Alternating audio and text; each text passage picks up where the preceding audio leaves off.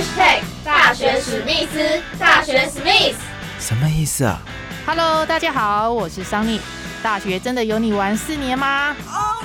大学生活应该要怎么过呢？就应该和我的名字桑尼一样，充满着阳光、活力、朝气的过。Go go go！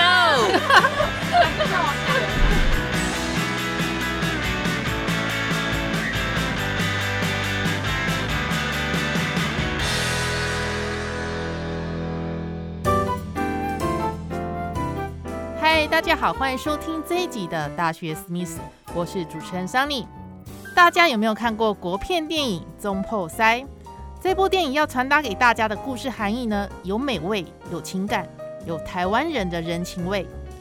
里面有一句相当经典的台词：“心哪欢喜，菜就好价。”也就是说，要做出一道美味的料理，先决条件就是要保持一颗快乐的心。那目前就读中华医师科技大学的周凯成及王冠云两位同学，因为平时就爱吃各种美食，也喜欢做菜给家人朋友吃。看到他们吃的开心，自己也跟着开心，所以选择念餐旅管理系来学习做料理。那为了让自己的厨艺更加精进，他们俩也加入学校的厨艺社社团。今年在学校老师的指导下，和学长呢一起拿下了第三届环太平洋国际厨艺料理大赛的铜牌好成绩。现在我们就一起来欢迎凯成及冠云。大家好，我是中华医师科技大学餐饮管理系同学周凯成。那目前在餐饮管理系参加厨艺社，知名选手。啊，大家好，我是中华医师科技大学餐旅管理系二年级的同学，我是王冠云。那现在一样也参加了一个厨艺社，担任里面的选手。那我们请教冠云同学啊，这次太平洋国际厨艺料理大赛，它在厨艺界所代表的意义是什么？呃，这个的赛事其实是一个蛮有一个水准，蛮高一个水准的一个国际赛事。这个的话都还可以邀请国际性说，哎，让外国的学生也可以来台湾这边一起做厨艺的交流。嗯，啊，所以这一次的比赛有国外的同学来参加吗？这次因为疫情的关系，那可能在。交通上不方便，那所以这次很可惜就没有国外的同学来参加这次的比赛。这样，这次有多少人参加？这光学生组一组学生的话是三位，那大概有十二组。那我们有三梯次来做比赛，那可能就是有三十六组学生，那一组学生是三位，就其实蛮多的。可以聊一下当天比赛的整个过程吗？当天比赛的过程，那就是我们是第一梯次比赛，对，所以其实到现场，我们对器具的陌生还是多多少少会有。那当天由于有三组要在中午以前做完成，所以其实赛程上是很急凑的。嗯哼那在过程中也跟很多评审，像料理的前辈也有看到，就在他们面前做呈现料理也是非常紧张的一件事情。嗯对，那我觉得。相对的，在这么水准高的舞台上要展现自己，其实多多少少紧张。我觉得那时候我紧张可能占了一半，嗯，所以导致我们那时候在做的时候没有到最完美，但是我觉得我们已经做得很好了。嗯哼，那最后我们早上等他们整个一结束，其实在宣布名次的时候是非常紧张的。嗯。我们当然希望我们是可以拿到最好的，只可惜我们就在铜牌这边止步。那希望下次我们会更好，这样。那所以这次比赛它之前会先有一个主题，一个料理的食材。这次是主要的食材是以什么作为料理？我们这次是以台南当地的食材是木鱼和板豆腐来作为料理。嗯哼。所以在比赛之前就先针对这两项作为主要食材，那你们再去研究创新要做出什么样的料理，大概花多久的时间？嗯，大概快花一个半月来做一个研发了，嗯，延伸这样子。这一个半月的过程当中是怎么样去激发这些创意？首先，当然激发吃木鱼和板豆腐其实是大家很日常的一个。食材一个主题，但是要怎么样将平凡的东西，经过你的技巧和烹饪手法，再把它往上提升一个档次，那我觉得这是一个非常关键的地方。就是一个半月当中研发的这些料理菜色的内容是怎么样？我们。豆腐作为前菜，我们做了一个苍蝇头的一个展现。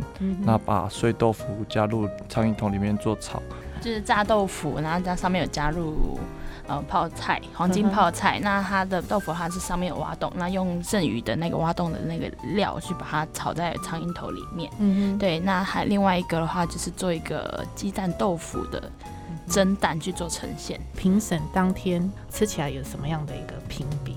评审当天嘛，那评审是跟我们说，其实我们想法都不错。嗯哼，那他希望在黄金泡菜豆腐这一道菜里面就可以体会不同的口感。那建议我们可以加一些辣油下去做整合整个层次，那整个口味的变化也会更不一样。这一次参加二零二一第三届环太平洋国际厨艺料理大赛，荣获铜牌。这个过程及感想，我们想请冠云同学来跟我们分享。好，首先我想要先谢谢中华医师科技大学对我们的支持和鼓励，那也提供了很多的经费，然后还有训练室，让我们可以做使用。那也很感谢我们指导老师黄玉文老师，还有两位学长，在我我们厨艺社过程的支持跟叮咛。那在这过程中，因为我们三个人的年纪都不一样，那在过程上。在排练时间其实很紧，因为加上大家也都是半工半读的情况下，所以有可能有时有时候是在一练完，大家就会哎，可能要先有的人要先上班，其实这方面可能大家时间上真的是比较不好敲定。但是在这过程中，我们也是很之积极的，能呃多增加一点时间去做练习。对，那。那我们的老师啊、学长们也很积极的在帮我们看一下我们的过程啊，还有我们呃需要改进的地方，那去很迅速的把这个作品去做完成。对，那那在我们前一天礼拜六几乎也没有什么休息，他来帮忙做前置和准备器具。那礼拜天一大早啊，也跟着我们去比赛，很感谢他们。那这一次的铜牌，我觉得是我们自己努力来的。当然，铜牌这个可能是一个肯定啦。但这个整个过程中，呃，我们学习到，哎，每个呃同一个食材，可能在别人手里可能会变出不一样的火花。那也透过这个比赛，也抓到，哎，评审。他想看到的，他想要呈现的是什么样子？那在下一次比赛，我们可以从这样的方面去做切入。那在每一次比赛可以拿到更好的成绩。这真的是一场战争啊，有输有赢，但很重要的是我们有学到更多不一样的东西。那这次比赛新的，我觉得奖牌是其次，奖牌是一个对努力的肯定啊。但是我觉得最重要的是在过程中与其他选手接触到作品与作品的。碰撞之外，那也可以学习到同样一个食材在别人的手中会变成什么样子。还有评审的奖品，当然对我们也很重要。针对评审的奖品，让我们为下次的准备会更有把握，也更更细心的去抓住评审的味道和他注意的地方。这样子。凯森当初为什么会想要念这个餐旅管理系？是本来就很有兴趣。前面其实我从国小到高中是棒球队。啊对，然后后面大学转跳餐饮，是我觉得可能自己亲手煮给煮给家人吃的那种温暖，不是在每个家庭都可以体会到的。那因为现在外卖时代超多，那可能家买买，然后大家一起吃，但我觉得自己煮的跟外面买的那种温暖那种心情是有所区隔的。嗯那我希望别的家可能。比较难体会这种心情，但是至少在我家，我可以去亲手做到这一份温暖。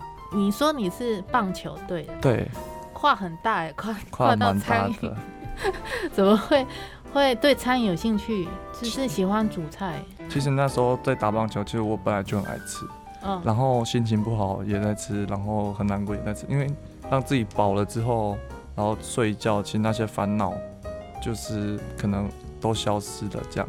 尤尤其我在棒球的时候是当投手，心理素质一定要够好，因为球每一颗每一颗都在你手上去做开始，所以那时候其实吃也吃不胖，因为你吃了，然后又要跑体能，然后又瘦了，就很爱吃很爱吃。然后后面到大学，其实发现棒球员其实对身体伤害也蛮大的，然后自己身上也很多伤，那不如就跳自己喜欢的，像餐饮这个项目。然后就蛮有兴趣的，所以是喜欢吃，所以才选择念餐饮系。当然，那也喜欢做给别人吃这样子。哦，在亲自做的第一道料理是在什么时候？亲自吗？我觉得有兴趣的时候是我高中出生之读要考丙级的时候。哦。现在可能大家觉得丙级很简单，但是那时候足足准备了快半年，然后也考的时候也很紧张。所以有上补习班吗？没有，就是就是练完球，然后再去厨房这样磨这样。我自己在家里的厨房这样磨。没有在学校，因为棒球员到住宿。哦，高中的时候你学校也有参与厨房可以做练习。对，我们高中的时候有参与系的。那冠宇同学呢？呃，我是从高中开始接触参旅系，以前我也是都是练体育比较多啊。你也是体育？对，以前也是练体育比较多，但是到高中的时候是突然觉得，哎，其实在这个上面可以获得到蛮大的成就感。嗯哼。对，那加上家里，因为我们从小到大，我们家里也都是自己煮比较多，比较不太会去外面吃饭。嗯。对啊，那所以我到大呃高中开始学习参旅这块。这个领域的时候，然后去做学习到一些更不一样，可能平常家里不会做到的东西，然后看到家人那种新奇、很欣喜的那种表情，我就觉得很感动、很开心，对，才会就是一直到现在一直在学习餐旅，也是都是喜欢做给家人吃，然后吃起来就很有幸福的感觉。这样可以介绍一下你们学校餐饮管理系目前大概都上哪些课程呢？自己有没有特别有兴趣的课程？那我们学校其实是传统的一个医师医护类的一个大学，嗯那所以我们学校跟别人不同的，可能比较在于医学上，然后跟餐旅的结合，所以我们学校有提供养生料理这档这门课，嗯，那除了养生之外，那我们当然还有多元化，所以我们也有西餐，还有异国料理，那这些课程其实老师。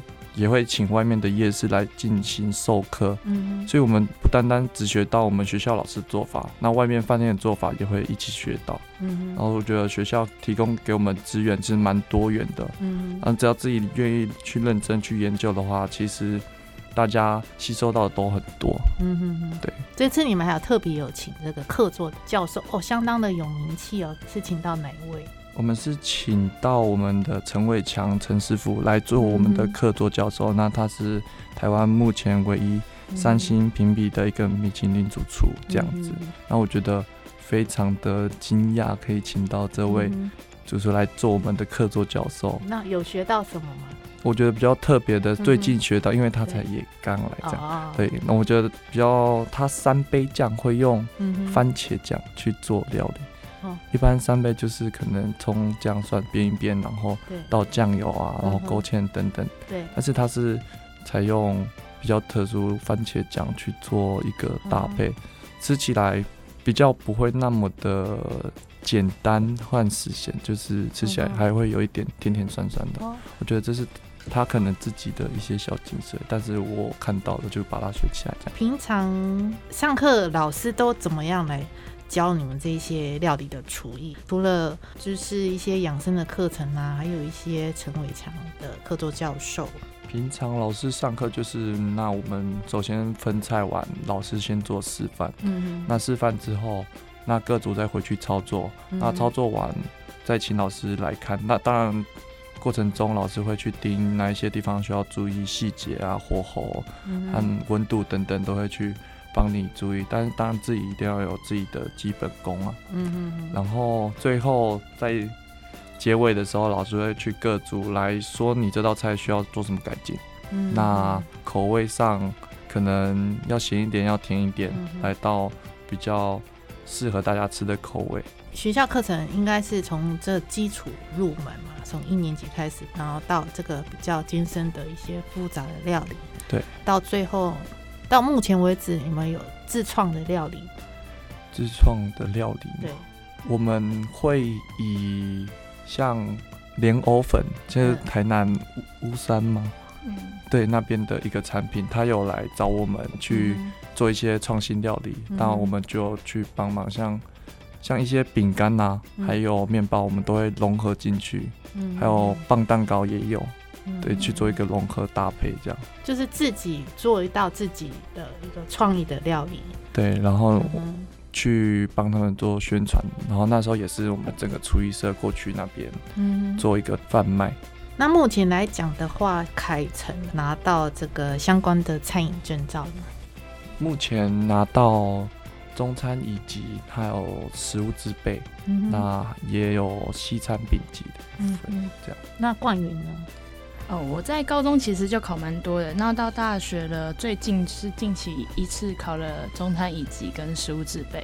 嗯，对，那以前他在高中也有考到西餐啦、烘焙类的，甚至中点、银条都有。那拿到了乙级的证照，应该就是未来可以自己开店啦。那对未来目标有什么样的期许？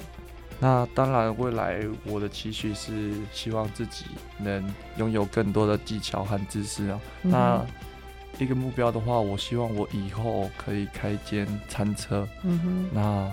开着餐车，然后环游台湾，这样，那到当天可能是无菜单料理，嗯哼，然后做出来才知道今天吃什么，然后来去做小吃店的，类似一个无菜单餐车的概念。对，那到哪一个地方，当天就去他们的菜市场做购买，嗯然后以他们的特色食材来做不一样的料理来贩售给客人吃，做一个美食旅游的概念，这样子，非常的特别。大家听起来就觉得蛮有意思的，餐车的一个美食的旅游，对，可以结合旅游又结合美食。重点是，可能我明天吃什么，我自己也不晓得。我觉得这是一个非常有趣的地方。对对对，非常的不错。那冠云同学，哦，我的话，我会想要集结我们几个同好，然后就是是打造自己属于一间属于我们自己的一个小餐馆，嗯就是可能从餐。到点心饮料就是由我们自己做研发做制作。嗯哼，对，OK。那像刚也有聊到，你们两位都有在学校参加厨艺社，那厨艺社让你们觉得印象有特别呃深刻的部分呢？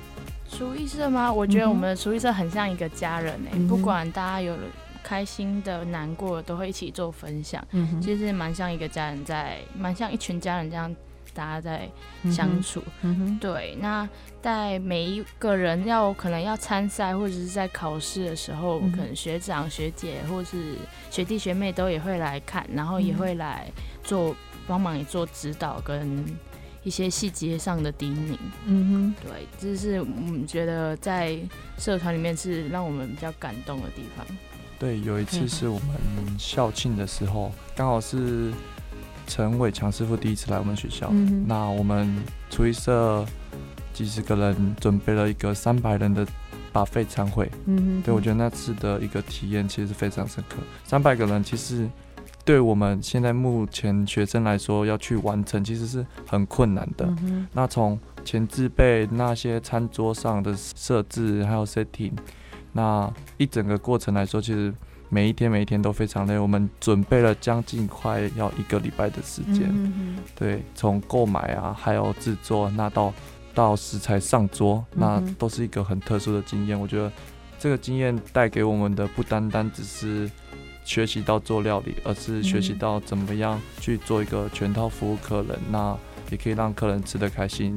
然后待的也开心，这样子。嗯哼，哦，非常难得，印象最深刻的一个呃厨艺社里面制作三百位餐会。那这些食材都是从哪里？食材那我们食材都是由我们在地台南订的，就可能是很常见的菜市场啊，或是一些菜农来去跟他们做订购。嗯，对。那因为其实食材很多，我们没有办法一家就满足我们，所以我们可能是分工下去做购买，嗯然后买回来我们再一起做处理。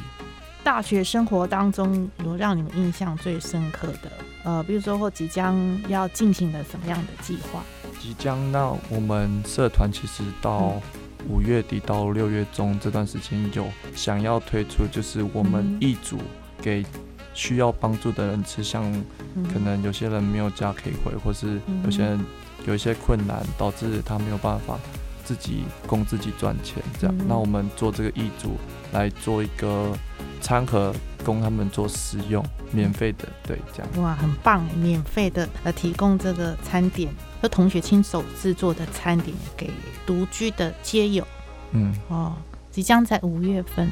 五月底到六月中这个哦，这是你们第一次呃，中华科技大学也从来没有做过的事情。对，这是我们陈勋没有去做过的事情。那我们想做一个尝试，那个领头羊这样子。嗯嗯，非常的不错。好的，那最后有没有想要再跟大家做分享的？其实我觉得我们学校算一个非常多元的学校，那在于厨艺上还或是课外活动上都有。相当多的资源，像这次比赛，其实学校提供给我们的经费，其实我觉得已经算是蛮多的，几乎几乎就不用付钱，那只要学校用学校经费来做参赛。那学校教室也可能别间的教室你选手，但是你不足几个人不能接教室。嗯但是我们就是学校非常支持我们，只要我们愿意练、愿意学、愿意做，都会提供教室给我们。我觉得是非常难得的。冠宇这边有没有想要再跟大家分享？我觉得，因为其实像自己在高中的话，像我们如果想要自己练习，其实有一定的难度，因为可能怕危险吧，有很多很多一些原因。对，那我觉得像我们学校是可以很自由性的，只要我跟老师沟通过，其实想要怎么练，练到多晚都是没有关系，老师都不会干涉太多。但是在最后指导他们，老师也是会很细心去叮咛叮咛我们说，哎，哪里有缺失这样子，这是一个蛮难能可贵的地方。好，那非常谢谢凯成跟冠宇同学来上大学史密斯，那我们就跟听众朋友们说拜拜喽，拜拜拜拜，谢谢大家，谢谢。好的，这一集的大学史密斯就到这里喽。听众朋友们，如果有任何的意见跟想法呢，欢迎到大学史密斯的粉砖呢，跟桑尼一起交流互动哦。听众朋友们可以到去你的 Life YouTube 频道、商岸声浪、Spotify、For Story、Podcast 节目各频道来收听大学史密斯。我们下个礼拜四下午六点空中再会喽，拜拜。